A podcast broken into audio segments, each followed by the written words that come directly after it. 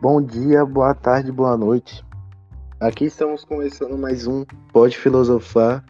E aqui quem tá falando é o Luiz e tô com meu parceiro Cauã. Fala aí, Cauã. Salve galera. E bom, e hoje estamos.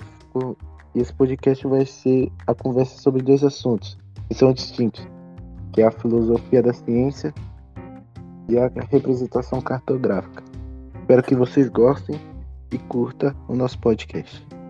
E é isso.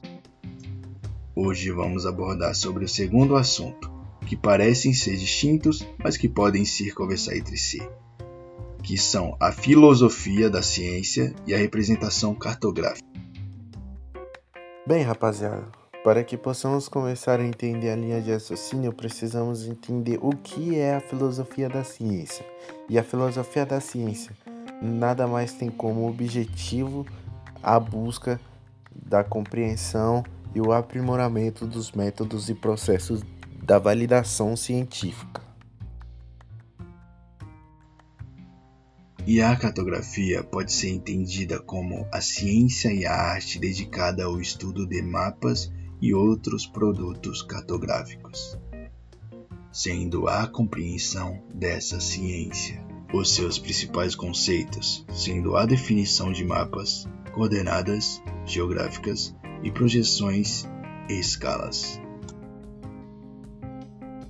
E com isso, pode-se dizer que a filosofia da ciência tenta entender esse método se é corretamente estudado e buscando o aprimoramento, como eu já tinha dito antes.